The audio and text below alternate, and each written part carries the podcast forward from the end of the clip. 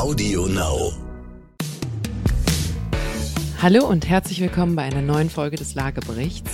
Wir haben heute ein etwas unbequemes, aber nötiges Thema für euch, nämlich Mietnomaden. Was sind sie? Wie vermeidet man sie? Und vor allem, was tun, wenn es zu spät ist? Was bleiben mir da noch für Möglichkeiten?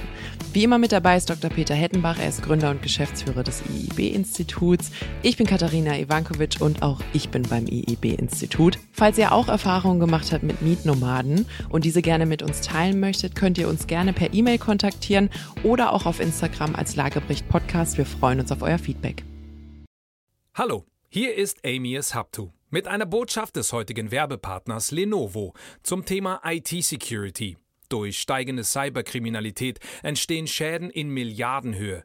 Um Ihr Unternehmen vor Angriffen auf Ihre Daten zu schützen, bietet die Sicherheitsplattform ThinkShield von Lenovo ein flexibel anpassbares Portfolio.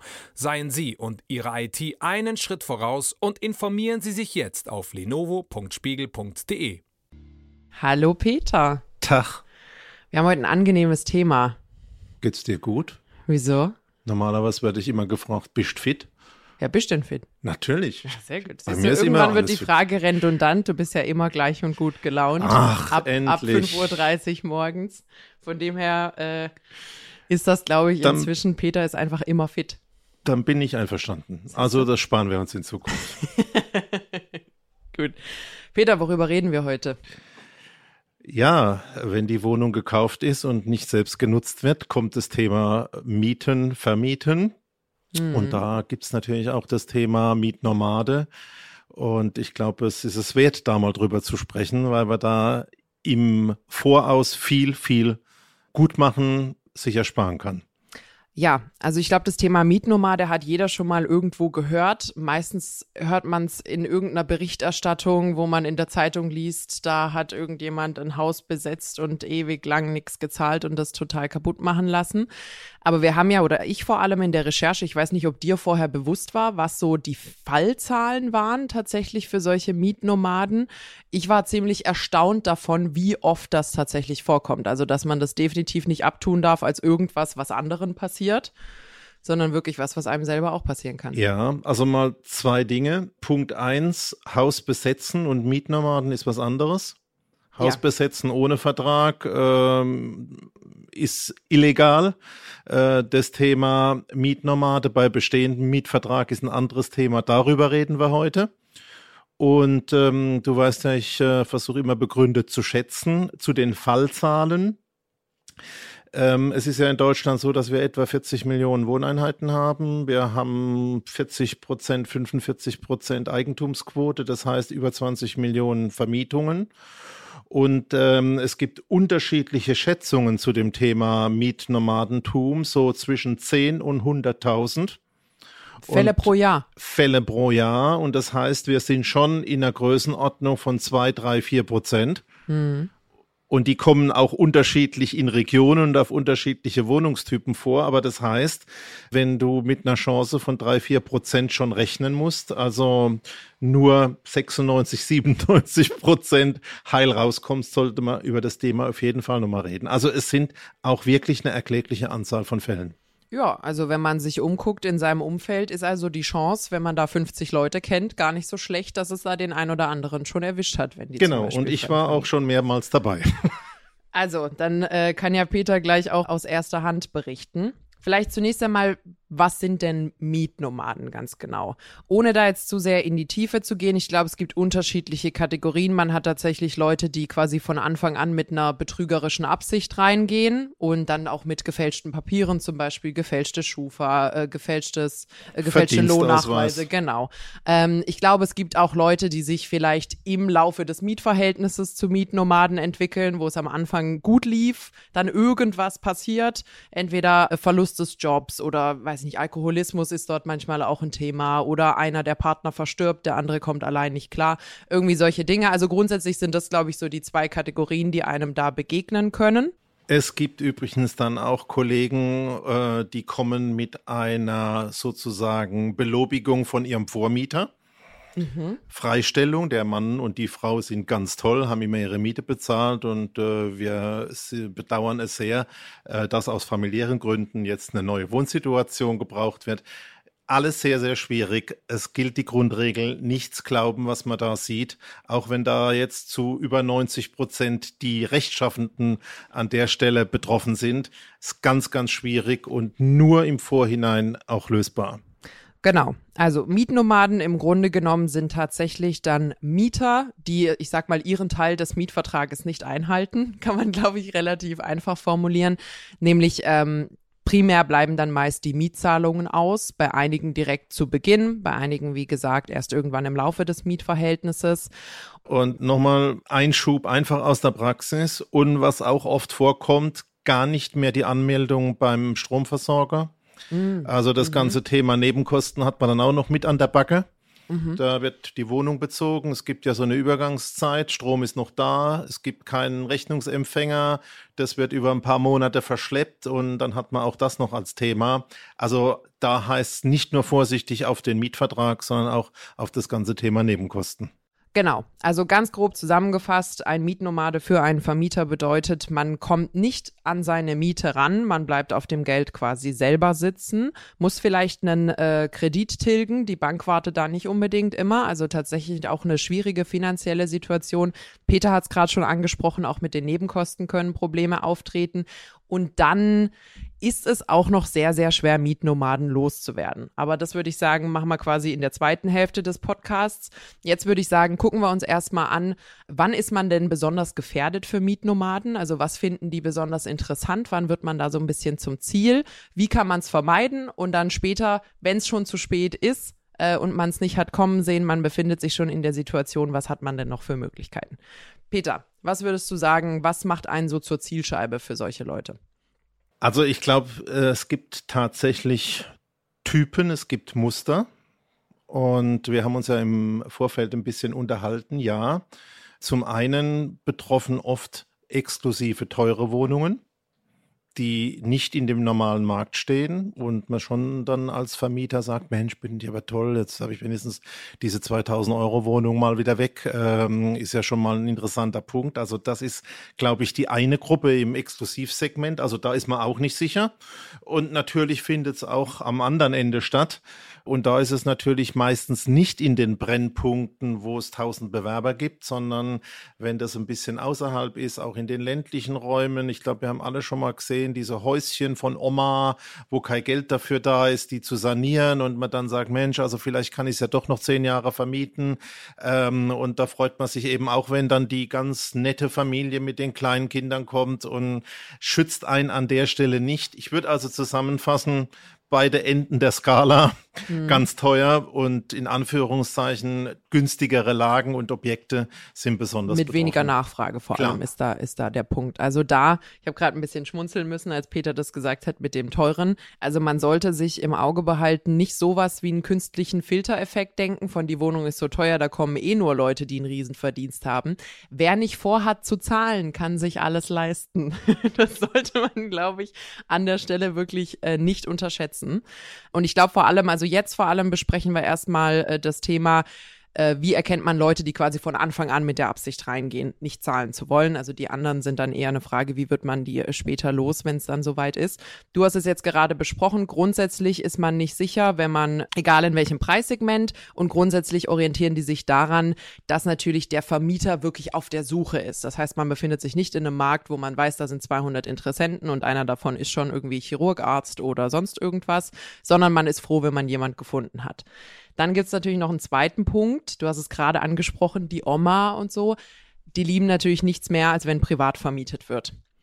Weil man da nämlich in der Hoffnung ist, dass man vielleicht auf jemanden trifft, der weniger erfahren ist, der weniger gut weiß, welche Prüfmechanismen man da zur Verfügung hat, um eben Mieter tatsächlich zu überprüfen und die dann eben wenig professionelle Hilfe haben. Das heißt auch vielleicht mit ein bisschen Naivität an so eine Vermietung gehen. Du hast es gerade auch gesagt, das sind nicht unbedingt äh, zwielichtige Gestalten, die da ankommen, sondern das sind tatsächlich, wie gesagt, Betrüger.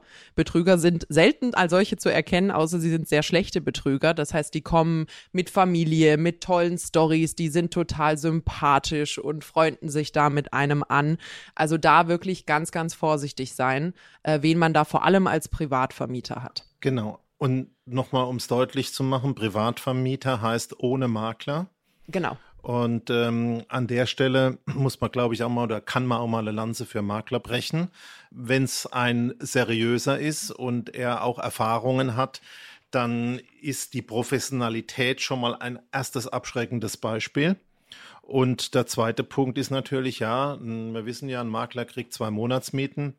Aber an der Stelle muss er zum Beispiel auch einige Prüfschritte machen, um so einen Mietnomade auszusortieren. Und ich glaube, wenn man sich das auch mal äh, anschaut, dass man seine Privatsphäre ja auch als Vermieter ein bisschen schützen möchte mhm. und nicht den ganzen Samstag und Sonntag Besichtigungen durchführt und dann vielleicht noch auf so ein nettes Pärchen reinfällt, ähm, sieht man schon, dass an der Stelle äh, der Servicegedanke, den ein Makler auch an der Stelle verkörpern sollte, wichtig ist und dass man sich einfach schützen kann, indem er seine Telefonnummer nicht rausgibt, seine Privatidentität an der Stelle wirklich äh, im Dunkeln lässt und das Thema im Hintergrund steuern kann. Genau, und grundsätzlich, man sagt ja auch öfter, ein Chirurg operiert nicht seine eigenen Angehörigen ähm, und das mit Grund, weil man da halt einfach ein bisschen befangen ist, wenn es um die eigene Sache und dann die eigenen Mieter oder das eigene Haus, meistens ist es ja irgendeine Anliegerwohnung oder bei mir im Obergeschoss und ach, die sind ja nett und die haben gesagt, die machen den Garten und so. Also da wirklich, wenn man quasi sich eine Front vor sich aufbauen kann, äh, lohnt sich das häufig. Mal abgesehen davon, ein äh, letzter Punkt noch, solche Mietnomaden beziehungsweise die Maschen sind ja häufig auch lokal bekannt. Makler sind beispielsweise auch sehr, sehr gut vernetzt. Das heißt, man kann sich in der Regel auch darauf verlassen, dass der der Maklern da ein deutlich besseres Näschen für diese Art von äh, Betrügern und auch die Art von Dokumenten, die die mitbringen und so, dass man das in der Regel schon mal gesehen hat, wenn man jetzt nicht unbedingt gestern erst als Makler begonnen hat. Genau, vielleicht noch ein Halbsatz, also private Vermieter mit dem Thema Makler. Natürlich haben wir auch ganz viele professionelle Vermieter, die Wohnungsbaugesellschaften, die Genossenschaften, die sind im Regelfall nicht so betroffen, weil die eben Profis sind im Vermieten. Und ähm, das ist also auch nochmal ein wichtiger Punkt, gerade die, die es brauchen. Und du hast ja angesprochen, man hat ein Häuschen und braucht ein bisschen Zusatzeinnahmen und nimmt die Einliegerwohnung oder bei der Oma noch einen obendrauf in die Obergeschosswohnung, damit die Oma nicht so alleine ist und vielleicht noch ein bisschen Hilfe hat. Gerade da schlägt es eben am meisten zu. Und was man einfach auch nochmal sagen muss, die Dauer, jemand rauszukriegen, der seine Miete nicht bezahlt, ist Wahnsinn. Da reden wir also nicht über vier Wochen oder acht Wochen. Du hast dich, glaube ich, ein bisschen beschäftigt. Wie sieht es denn mit Kündigungszyklen aus? Ja, also Kündigung kann man recht schnell mal aussprechen, wenn die Miete ausbleibt. Man kann dann nach zwei nicht gezahlten Mieten mal äh, die Kündigung einstellen, aber solchen Personen ist es dann halt egal. Also am Anfang steht erstmal abmahnen. Genau. Abmahnen ist schon nicht einfach wir sind hier keine Rechtsberatung, aber bitte mal äh, gucken. Also die Abmahnung muss richtig gemacht werden. Ansonsten die Jungs und Mädels sind ja oft so Profis dann wiederum, dass die die kleinsten Kleinigkeiten alle Schlupflöcher können. Also dann scheitert oft auch die Abmahnung schon. Mhm. Nach der Abmahnung kommst du dann ins Kündigen, musst du auch zeitgerecht richtig einwerfen, alles richtig machen, ist auch schwierig, würde ich auch empfehlen, an der Stelle nicht selber zu machen, sondern wenn es soweit ist, schon auch wieder Hilfe in Anspruch zu nehmen und einen Rechtsanwalt zu nehmen. Und dann gibt es jede Menge Dinge, die das dann im Folge noch aushebeln können. Beispielsweise, es werden einmal 100 Euro bezahlt, solche Dinge, wieder neue Fristen ausgelöst. Mhm. Also eine richtig komplizierte Sache. Und ähm, ich habe jetzt äh, keine äh, Zahlen parat, aber da kannst du dich schon mal drauf einstellen, dass sowas ein Jahr und ich kenne auch einen persönlichen Fall, sechs Jahre Dauer, wo du also einfach du total zuschauen musst, was da passiert und natürlich da an der Stelle auch wieder Schicksale ausgelöst werden, mhm. nämlich wenn du deine Kredite bezahlen musst. Genau. Ähm, also mehr Details dazu machen wir, wie gesagt, ganz zum Schluss zum Podcast. Eine kleine Kennzahl vorher, damit man vielleicht auch sowas wie Maklerkosten in Zusammenhang setzen kann. Haus und Grund, also es ist sehr schwer, die Schadenssummen im Schnitt zu schätzen, aber Haus und Grund hat mal eine Schätzung aufgestellt von knapp 25.000 bis 30.000 Euro im Durchschnitt. Wohlgemerkt einige sehr viel mehr als das, weil dann vielleicht auch die Immobilie in einem furchtbaren Zustand hinterlassen wird und Co. Also da wirklich bei 25, 30.000 Euro hat man, glaube ich, noch Glück gehabt. Da gibt's einige, die da wirklich noch viel schlimmer wegkommen. Da sind dann die zweieinhalb Monatsmieten, die man unter Umständen dem Makler am Anfang gegeben hat, damit er das überprüft, absolute Peanuts dagegen. Also ähm, einfach damit wir es vorher schon einmal gesagt hatten. Das musst du dir auch vorstellen. Da ist ja nicht nur das Konto leer, sondern da ist im Regelfall ein Schaden in der Wohnung. Dann hast du den ganzen Müll da kommen die 25.000 Euro auch wirklich ähm, schnell zusammen und äh, vielleicht hast du schon mal was über das Berliner Modell gehört, weil eben oft in Berlin so praktiziert. Neben dem Schaden, der in der Wohnung auf deinem Konto und durch die Beseitigung von Müll entsteht, hast du natürlich noch die kompletten Verfahrenskosten, die du als Vermieter auch noch vorstrecken musst. Und im Berliner Modell hat man dann mal den kleinen Trick erfunden, zu sagen, ich veranlasse nur die Wohnung vom Gerichtsvollzieher, der ja da beauftragt werden muss. Mhm. Du kannst ja in die Wohnung nicht rein. Mhm. Es ist ja im Prinzip eine Besitzsache. Ich hoffe, du weißt, was der Unterschied zwischen Eigentum und Besitz ja. ist. Und ähm, damit hat man dann äh, die Möglichkeit, wenn man nur sagt, praktisch Schloss austauschen, damit niemand mehr reinkommt, die Verfahrenskosten, Gerichtsvollzieherkosten etc. gering zu halten, vier Wochen zu überstehen und dann im Prinzip um die Räumung kommst du nicht rum, das Zeug selbst auszuräumen, aber nicht noch im Verfahren mitzuschleppen. Mhm. Das ist das Thema Berliner Verfahren, aber da gilt auch, wenns Kind in den Brunnen gefallen ist, ist eigentlich zu spät. Ja, ja. Also, wir haben jetzt so einen kleinen Vorgeschmack dazu gegeben, was einen so erwarten kann, wenn es soweit ist. Machen wir nochmal einen schnellen Sprung zurück dazu, wie ich es vermeiden kann, bevor der Fall eintritt. Jetzt wäre ja der erste Instinkt, wenn man sagt, okay, ich muss also meine Mietinteressenten super überprüfen. Ich verlange einfach ganz viele Papiere zu Beginn. Auf jeden Fall zum Beispiel die letzten drei Lohnbescheinigungen. Die Mieter-Selbstauskunft ist ja inzwischen relativer Standard. Und zum Beispiel, es gibt ja die Mietschuldenfreiheitserklärung. Das ist irgendwie ein riesiges, schönes deutsches zusammengeschlüsseltes Wort. Ja. Quasi vom äh, aktuellen Vermieter oder früheren Vermieter, der sagt, die sind super, die haben bei mir keine Schulden hinterlassen, die müssen sich nur vergrößern aufgrund Familie und haben bei mir gekündigt. Bringt mir das was? Weil wir haben ja vorhin gelernt, sind ja auch Betrüger. Ist jetzt, also ich glaube, mit Photoshop hast du einen Einkommensnachweis sehr schnell erledigt. Äh, eine Schufa ist jetzt auch nicht besonders schwierig. Was mache ich denn da? Also sicherlich sind meine Einschätzungen auch nicht immer von der Mehrheit geteilt, aber ich glaube, das ganze Papierzeugs ist geduldig. Ich würde nach auch den Erfahrungen nichts mehr vertrauen, nichts mehr glauben. Und ich glaube, es gibt dort einfach zwei Dinge lass dir die Nummer geben vom Vormieter und sagen, ich rufe den an. Mhm. Nicht jetzt Papier, nicht Zwischenmittler, sondern anrufen. Würde ich auch von meinem Makler verlangen, wenn ich an der Stelle einen hätte. Und das würde ich nicht nur beim äh, Vermieter tun, ich würde es auch beim Arbeitgeber tun, denn da kommen die lustigsten Sachen raus. Ach, der war mal vor einem Jahr da, äh, den kennen wir. Ach, auch bei Ihnen. Ich glaube, diesen Mehraufwand, diese beiden Telefonate zu führen und halt auch im Bedenkenfall zu sagen, nee, aussortieren, spart einem viel, viel Schaden potenziell im Hintergrund. Also ich würde kein Papier vertrauen. Ich würde immer anrufen, würde sagen, gib mir die Nummer und wenn er die nicht gibt, ist für mich sowieso schon das Ganze erledigt. Mein Rat heißt also selber aktiv werden. Finde ich gut. Da ja auch, wir sind ja inzwischen sehr digital unterwegs, so einen Arbeitgeber vielleicht auch mal schnell bei Google reinschmeißen, gucken, ob das ein echtes existierendes Unternehmen ist und nicht irgendwas, was da quasi, äh, wo ein Kumpel dann rangeht und sagt, ja, ja, das ist super, das ist mein bester Mitarbeiter. Und dann hat man da, glaube ich, wirklich so viel getan, wie man nur irgendwie tun kann. Grundsätzlich als Vermieter, wenn Sie beobachten, dass da irgendeine Art von Liquiditätsproblemen oder schon so Rückfragen wie zum Beispiel die Kautionshöhe oder ähnliches schon zu Beginn losgeht, wäre ich da sehr vorsichtig. Also da gibt es, es gibt ja einige, ähm, wie nennt man das, wenn man die Kaution nicht quasi bar auf so ein Kautionskonto hinterlegt, sondern es gibt doch diese Kautionsversicherungs... Kautionsversicherungen, ja. Dankeschön, genau. Davon wird übrigens auch abgeraten, dass man halt wirklich sagt, bei mir wird die Kaution zu Beginn in voller Summe auf diesem Konto hinterlegt. Es gibt die rechtliche, ich weiß, man darf rechtlich in drei Raten zahlen. Da kann man nur hoffen, dass man Kandidaten hat, wo einer sagt, ja, natürlich, ich zahle es in voller Summe, dass man da wenigstens ein bisschen, ein bisschen einen Rückschluss auf das Thema Bonität hat. Ich glaube, das ist die einzige Hürde, die du aufbauen kannst. Ja.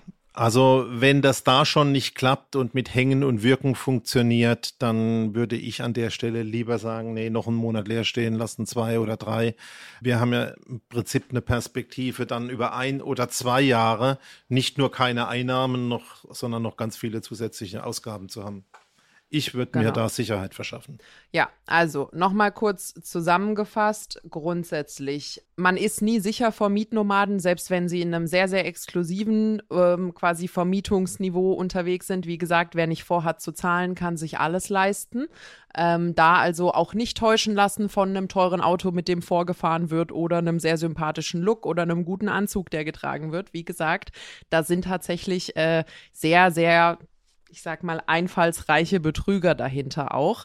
Der zweite Punkt, es empfiehlt sich, einen Makler zu nutzen, einfach weil auch das schon ein gewisser Abschreckmechanismus ist, wenn man sieht, dass da ein Profi am Werk ist. Sie haben natürlich eine weitere Absicherung, weil natürlich der Makler in der Pflicht ist, die Mieter zu überprüfen.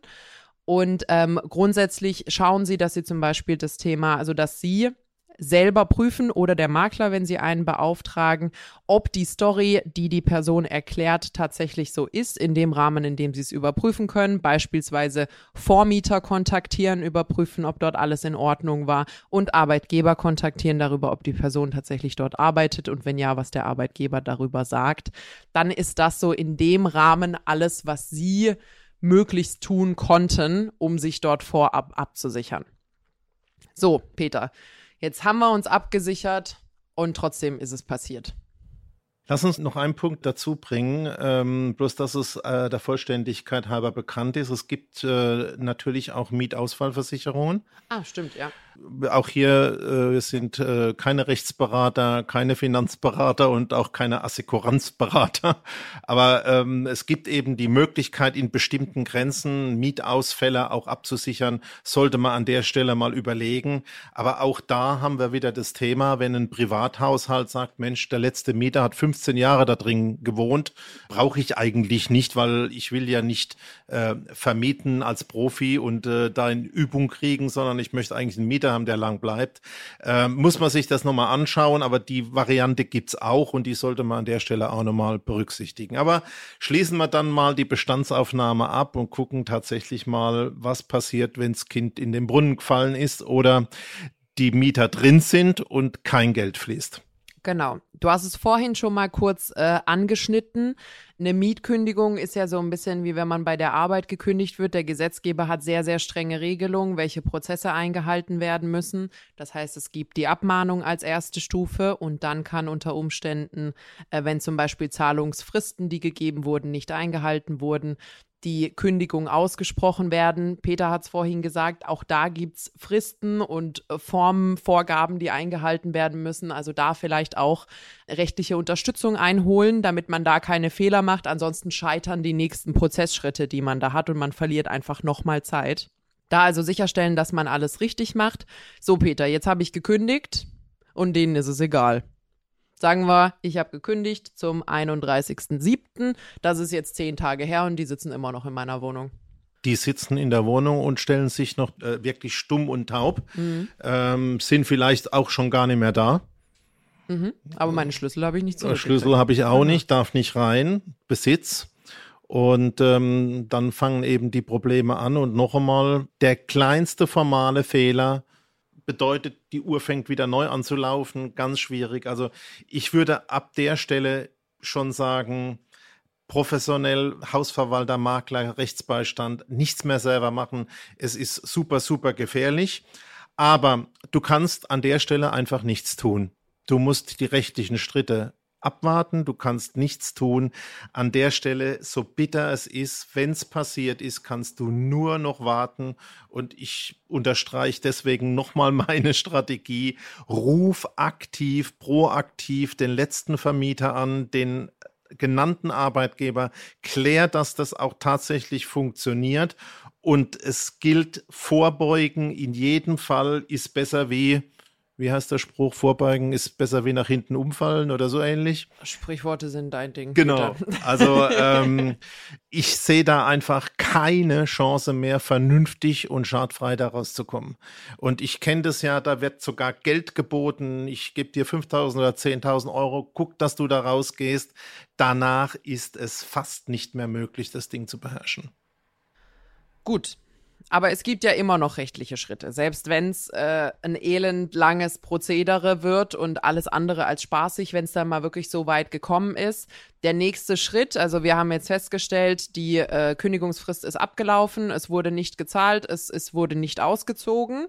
Das heißt, der nächste Schritt ist die Räumungsklage. Richtig.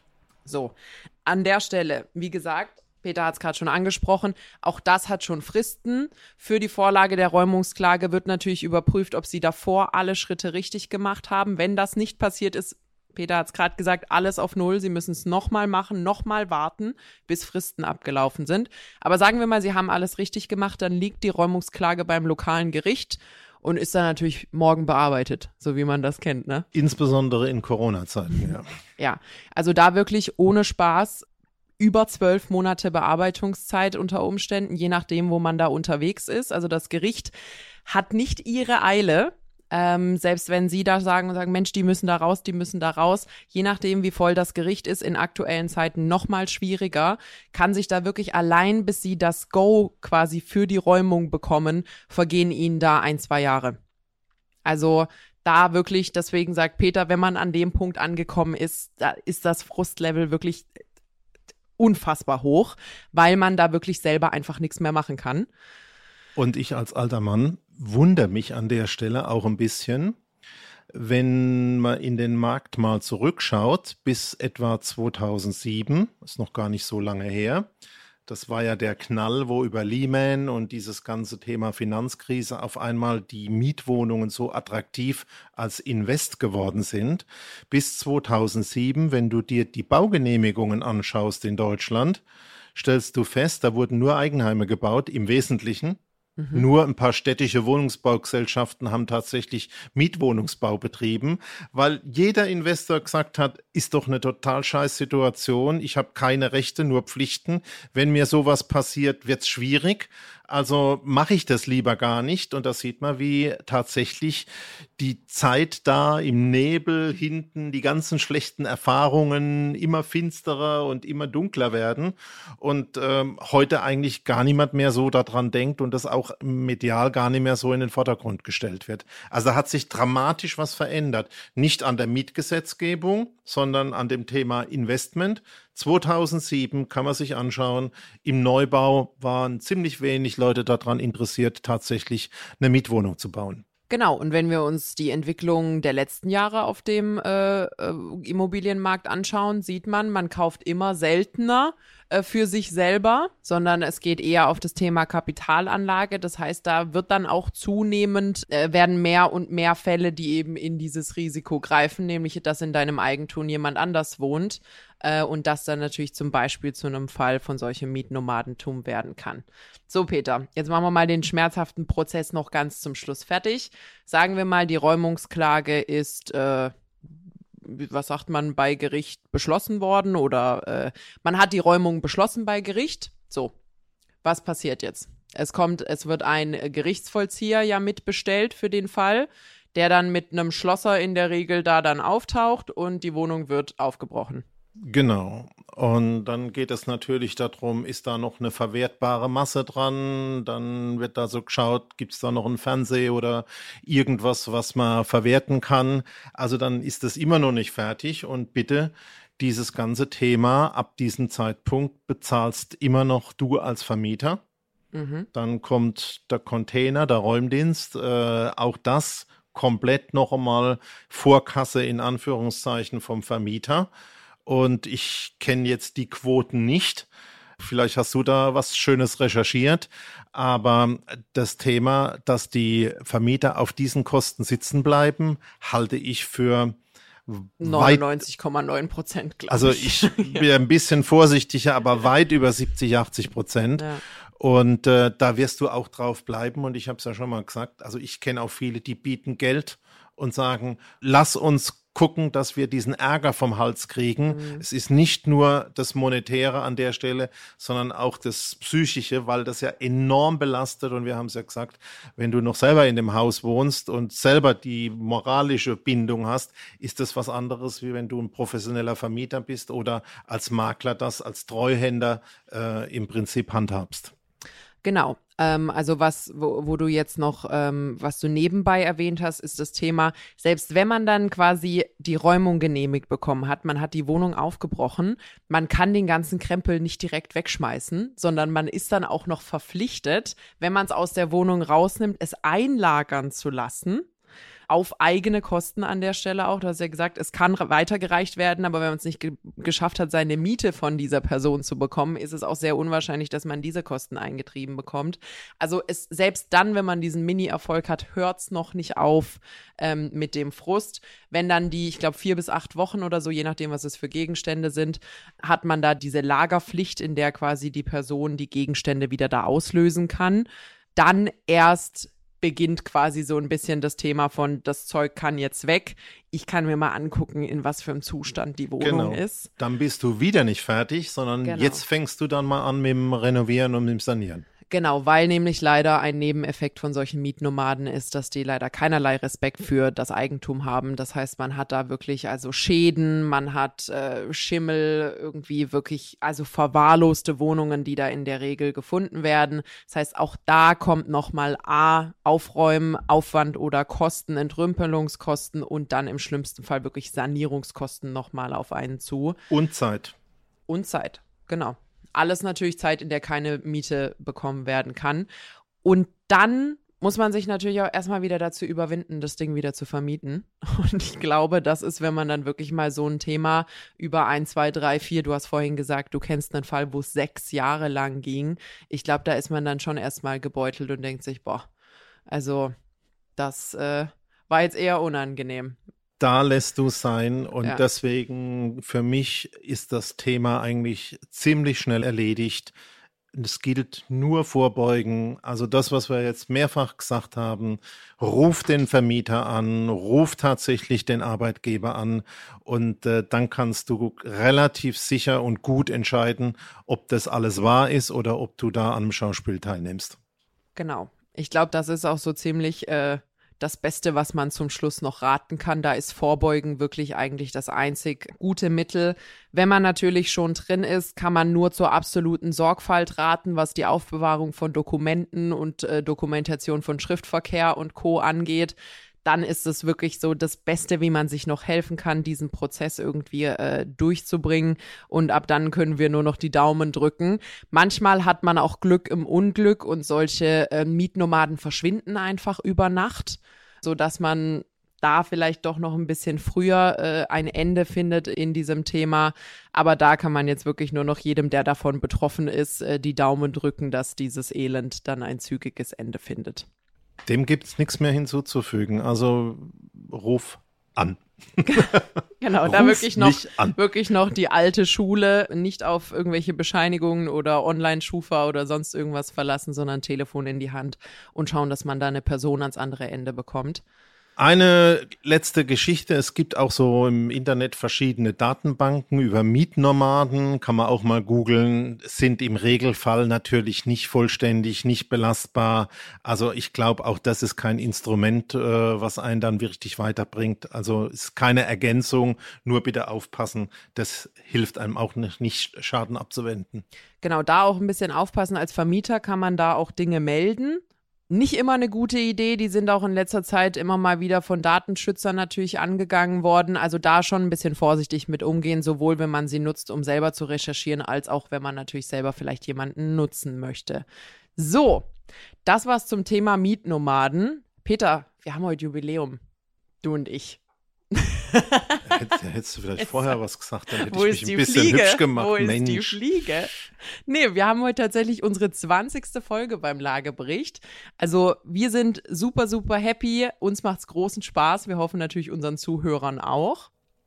Jetzt wird's schwierig. Nach so einer Folge, mein Standardspruch, auf eine gute Zukunft mit Immobilien. Aber ich habe ja am Eingang gesagt, 96 bis 97 Prozent sind anders. Und es gibt halt nichts ohne Risiko, auch an der Stelle die Immobilie nicht.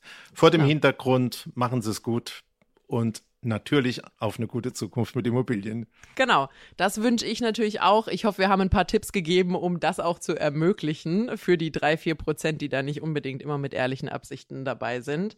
Wie immer findet ihr uns mittwochs bei Audio Now und überall, wo es Podcasts gibt. Bewertet uns gerne überall, wo man Podcasts bewerten kann. Wenn ihr Anmerkungen habt, könnt ihr uns per E-Mail erreichen oder auch auf Instagram als Lagebericht Podcast. Wir freuen uns da auf eure Nachrichten. Macht's gut.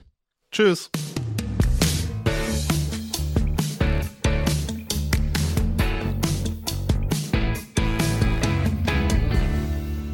Zum Schluss möchten wir euch noch einen Podcast empfehlen und dafür lasse ich einfach die Host selbst zu Wort kommen. Hier sprechen Franka Lehfeld und Heiner Bremer. Wir möchten gerne mit Ihnen gemeinsam in den Wahlkampf dieses Superwahljahrs starten und statt einer Sommerpause gönnen wir uns jeden Freitag eine Runde Klartext. Die Parteien sind endlich startklar. Sie buhlen um den Wähler mit vielen Versprechen, mit Luftbuchungen und mit möglichst wenig Zumutungen. Aber wie glaubwürdig ist das denn und fällt der Wähler darauf rein? In den nächsten Wochen wollen wir darüber mit Ihnen diskutieren. Denn eine Modernisierung ist notwendig, aber sie kommt nicht zum Nulltarif. Jeden Freitag kommt hier eine neue Folge von unserem Podcast Redezeit und wir freuen uns, wenn Sie einschalten. Audio Now.